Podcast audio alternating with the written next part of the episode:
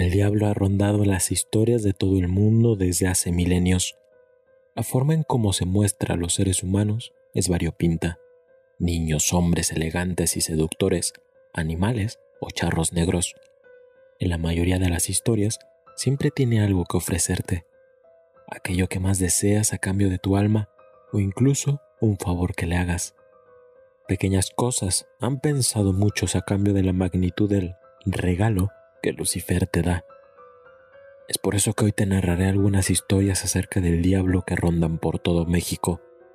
Las historias que estás a punto de escuchar son fragmentos del libro Leyendas urbanas y tradicionales en el México del siglo XXI de la Universidad Autónoma Metropolitana. El link para que lo puedas descargar y leer te lo dejo en la descripción. Comencemos. Al final de las doce campanadas el diablo iba a estar completamente de frente. La siguiente leyenda me la contó un amigo de mi hermano. Él nos contó que alguna vez viajó con sus amigos a un pueblo de Michoacán llamado Pátzcuaro y que ahí se pusieron a tomar con los lugareños.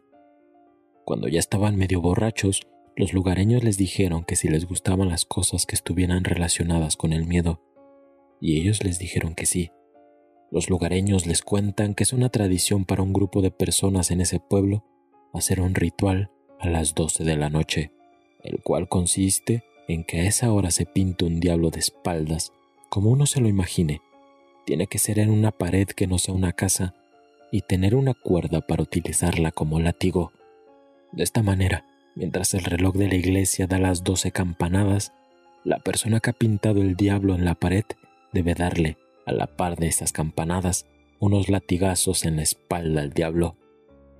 Los lugareños les dijeron que si hacían eso, al final de las doce campanadas, el diablo estaría completamente de frente. Poco antes de las doce, solo uno de los amigos se animó, pintó el diablo y cuando el reloj empezó a dar las doce campanadas, él también empezó a dar los latigazos.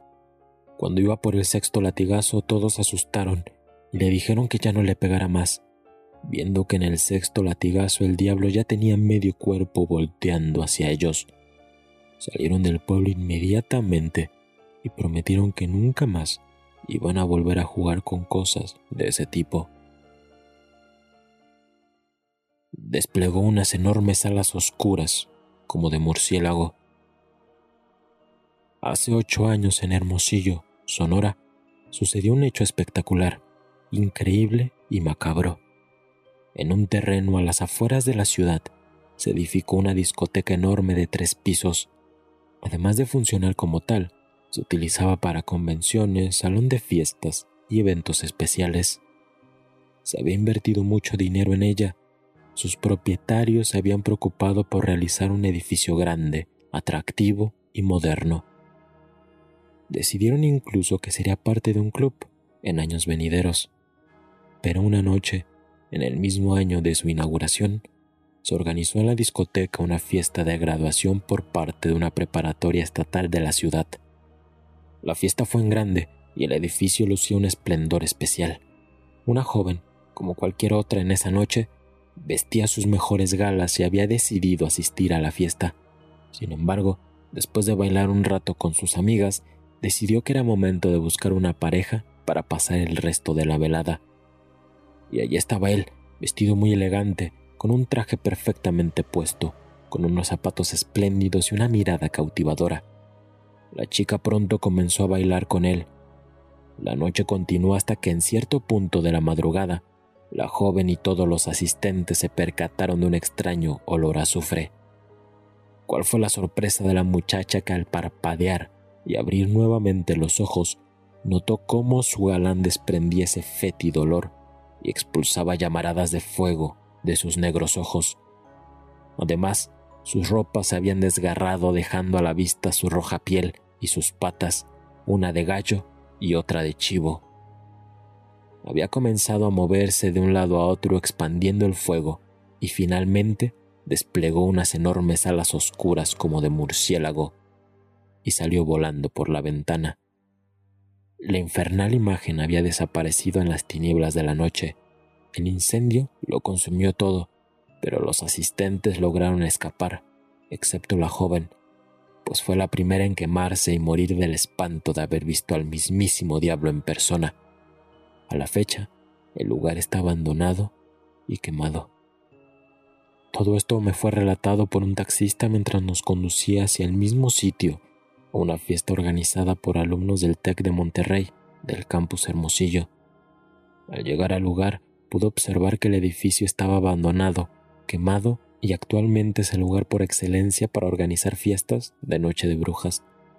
Verdad o mentira, el sitio lucía abandonado y con un aire macabro que envolvía el ambiente de toda la fiesta, con algunos cuartos sellados por motivos de seguridad y una enorme ventana rota, el lugar espléndido para la fiesta de vísperas de la Noche de Brujas a la que me disponía a asistir.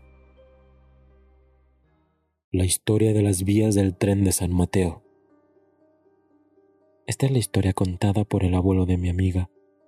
Luego de un largo día de trabajo en el pequeño taller de carpintería, el abuelo regresó a su casa sin saber lo que esa noche le deparaba el destino. Como era su costumbre, caminó unas cuadras para tomar el camión que corre de Tacuba a Jardines y que lo dejaría justo en la esquina de la vivienda que habitaba desde hacía ya 40 años. En el trayecto, el autobús se detuvo repentinamente por una falla mecánica. Los pasajeros fueron obligados a descender. Es cosa de un momento, explicó el chofer que hacía labores de reparación, pero el abuelo decidió caminar hasta su casa. La luna llena alumbraba las oscuras calles de San Mateo. Faltaba todavía por recorrer una decena de cuadras, por lo que el abuelo tomó el atajo a pesar de que había escuchado antes la historia del fantasma de las vías. Se decía que las vías del tren de San Mateo se encontraban embrujadas luego de que una niña de 12 años que jugaba por el lugar fuera arrollada por un ferrocarril que la despedazó y su cabeza nunca apareció. Esa noche, como todas las demás, las vías del tren lucían desoladas. Solo el abuelo, con su lento andar y su sombra reflejada en el pavimento, atravesaban el lugar. A su paso escuchó el ladrido de unos perros y paulatinamente percibió un extraño ruido, aparentemente el quejido de una niña. Aquel llanto infantil se hacía cada vez más nítido, más perceptible, más cercano, ante lo cual el septuagenario, temeroso, apresuró el paso. Con las complicaciones físicas de su edad, el abuelo caminó con la rapidez que le daba toda su fuerza pero el alarido ya era tan cercano que parecía estar apenas a un paso de distancia. El abuelo tropezó y rodó por el pavimento. Se sintió atrapado, sangraba de una rodilla y un brazo, pero el miedo lo hizo olvidar el dolor provocado por la caída. Se dio cuenta que había desaparecido súbitamente el llanto de la niña. Entonces apareció un hombre de traje negro, erguido y sobrio, que ayudó al abuelo a incorporarse. ¿Escuchó esos quejidos? preguntó el abuelo al hombre de negro. Lo único que he escuchado es un canto que alimenta mis sentidos. Además, desde tu interior quizá, sin saberlo, clamaste mi presencia, respondió el hombre. El abuelo sintió otra vez miedo por esas palabras. Nunca había creído en las apariciones, pero tenía frente a él evidencia de que el innombrable existía y que de cuando en cuando se dejaba ver entre los hombres. No tengas miedo, si me ofreces tu alma tendrás todo lo que jamás hayas deseado en la vida, ofreció el individuo.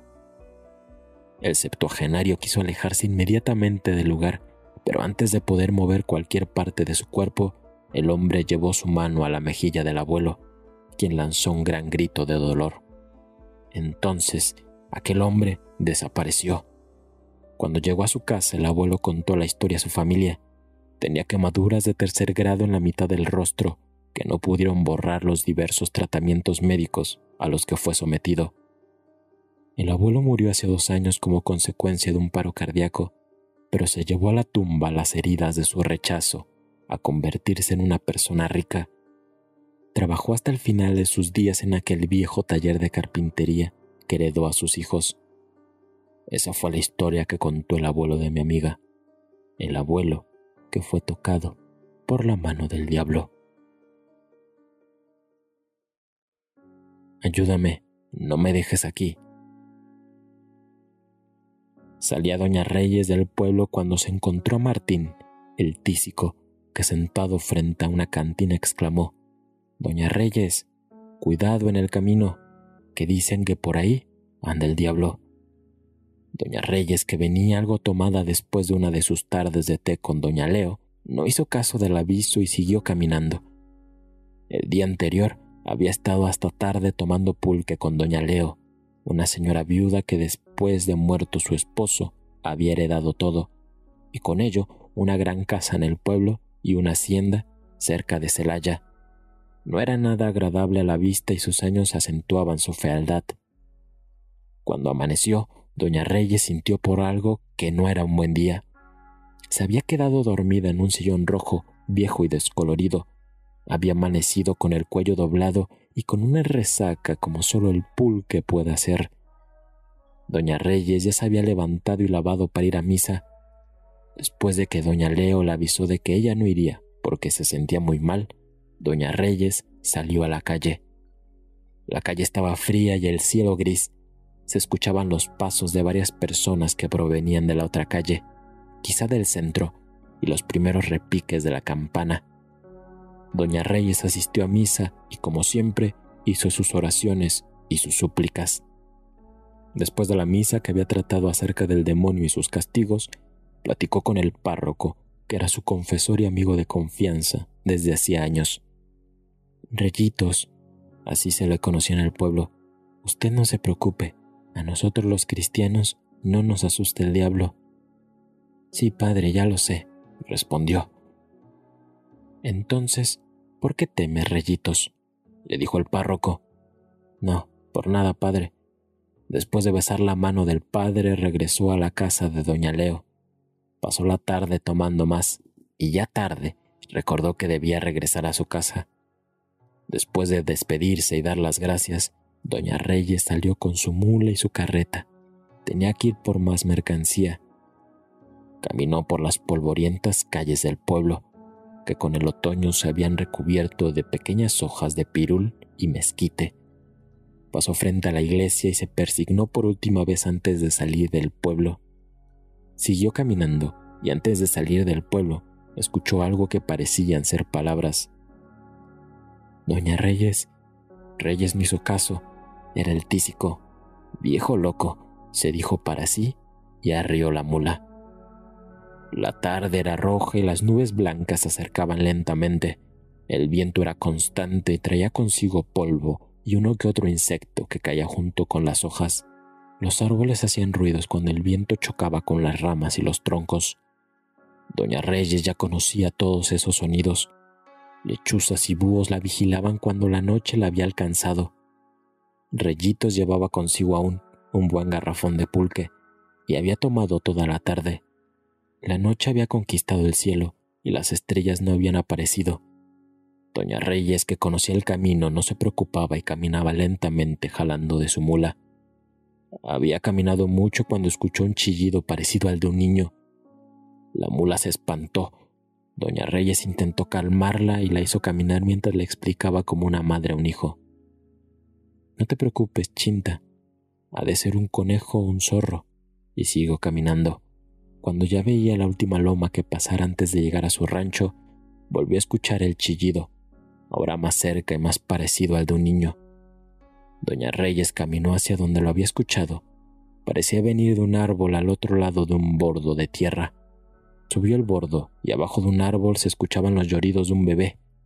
Se acercó lentamente. El niño empezaba a cesar su llanto mientras ella se acercaba. Doña Reyes pensaba dejarlo ahí e ir a su casa, de todos modos, ella no tenía con qué alimentarlo. ¿Cómo podría sostenerlo?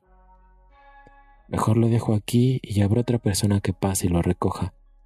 Apenas había dado la vuelta cuando escuchó una voz. Era de niño. Ayúdame, no me dejes aquí.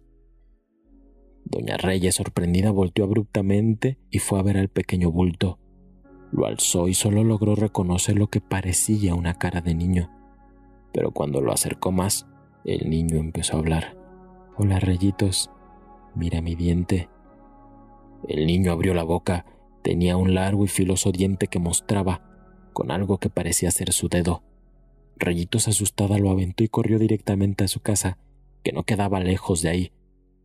Entró tirando la puerta de madera. Su esposo, que ya estaba dormido, fue despertado por el ruido que causó y le preguntó qué le había sucedido.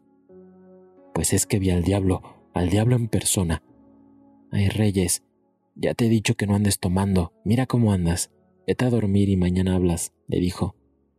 Reyes, aún nervioso, intentó dormir, pero no pudo hasta que el alba empezaba a clarear. Hoy es domingo, Reyes. ¿Que no piensas ir a la iglesia? preguntó el marido. No, ¿pa' qué? De todos modos, el diablo no estaba tan feo. La hija en secreto adoraba al diablo. En el lugar donde nació mi abuela, se contaba que hace mucho tiempo vivía una señora con su hija. Las dos eran cristianas y muy devotas pero la hija en secreto adoraba al diablo. Practicaba su culto cerca de un pozo. Una noche la señora descubrió el secreto de su hija. Esta se volvió loca y escapó al monte. Allí estuvo siete días junto al pozo, y una noche una voz que provenía del pozo la llamó. La hija se acercó y vio una daga con una serpiente reflejada en el agua y se agachó para agarrarla. Entonces, ésta se le clavó en la garganta y murió. Al día siguiente encontraron su cuerpo junto al pozo. Esa misma noche, la madre lloró pronunciando el nombre de su hija tres veces y asustada vio en el espejo el reflejo de una mujer vestida de negro, muy pálida. Al levantar la mirada, la madre vio que era su hija. Con alegría corrió a abrazarla, pero ésta agarró las tijeras y se las clavó en el cuello. La señora cayó a sus pies desangrándose. La hija se agachó y mojó sus dedos en la sangre y con ella se pintó los labios. Luego se marchó, pero siempre vuelve cuando alguien pronuncia tres veces su nombre mirando frente al espejo a la hora de su muerte. El famoso amiguito era una figura diabólica. Mi padre, en paz descanse, me contó esta historia cuando yo tenía aproximadamente 14 años.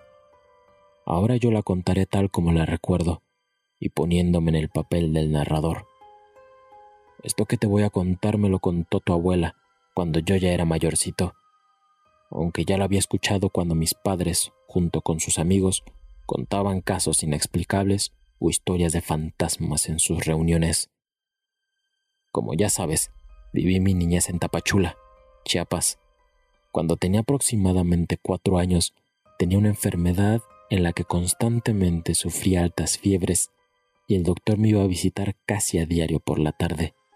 Sin embargo, por las noches sentía una mejoría. Mis papás dormían en el cuarto de al lado y de vez en vez iban a revisarme la temperatura y a ver cómo seguía mi salud. Varias veces tus abuelos se sorprendían, pues me escuchaban reír y platicar, y a veces hacer reclamos y pedir ayuda. Cuando entraban al cuarto me preguntaban qué era lo que pasaba. Yo les contestaba que un amiguito que había estado yendo a jugar conmigo cada tarde era regañado y azotado con una especie de látigo por un señor de barba que aparte lo corría a gritos e insultos. Mis padres obviamente pensaban que eran alucinaciones por las altas temperaturas que me embargaban. Además, ningún niño había entrado a la casa desde que había enfermado. Aún así, yo sostenía mi historia. Pasó el tiempo y mejoré. Una tarde de domingo, en la celebración de la fiesta del santo de la parroquia, mi mamá y yo paseábamos a un lado del atrio de la iglesia, entre los puestos de antojitos y otros puestos diversos. En ese entonces acostumbraba también la venta de imágenes y santos venerados por la religión. Al pasar frente a un puesto, empecé a jalonear a mi mamá, puesto que había visto el retrato del señor que le pegaba a mi amiguito. Mi mamá por curiosidad se regresó para ver quién era el dichoso señor. Cuánta sería su sorpresa al darse cuenta de que el retrato que yo señalaba era nada menos que la imagen de Cristo Rey. Mi madre inmediatamente me compró el retrato. El retrato del que te hablo es el que ahora tienen tu hermano y tú en su cuarto. A ese retrato le tengo mucho cariño. Pues imagínate pues, mis papás dedujeron que el famoso amiguito era una figura diabólica y que Cristo Rey había venido cada tarde en mi auxilio. Por eso lo tengo en su cuarto. para que ustedes también los proteja. Ese retrato sigue en la casa de mi madre. Si llegaste hasta aquí, debo agradecerte y pedirte que le des like al video y te suscribas al canal. Subo contenido nuevo cada semana y en redes sociales me puedes seguir para más. Los links están en la descripción. Yo soy Dan, espero que nada ni nadie te visite esta noche.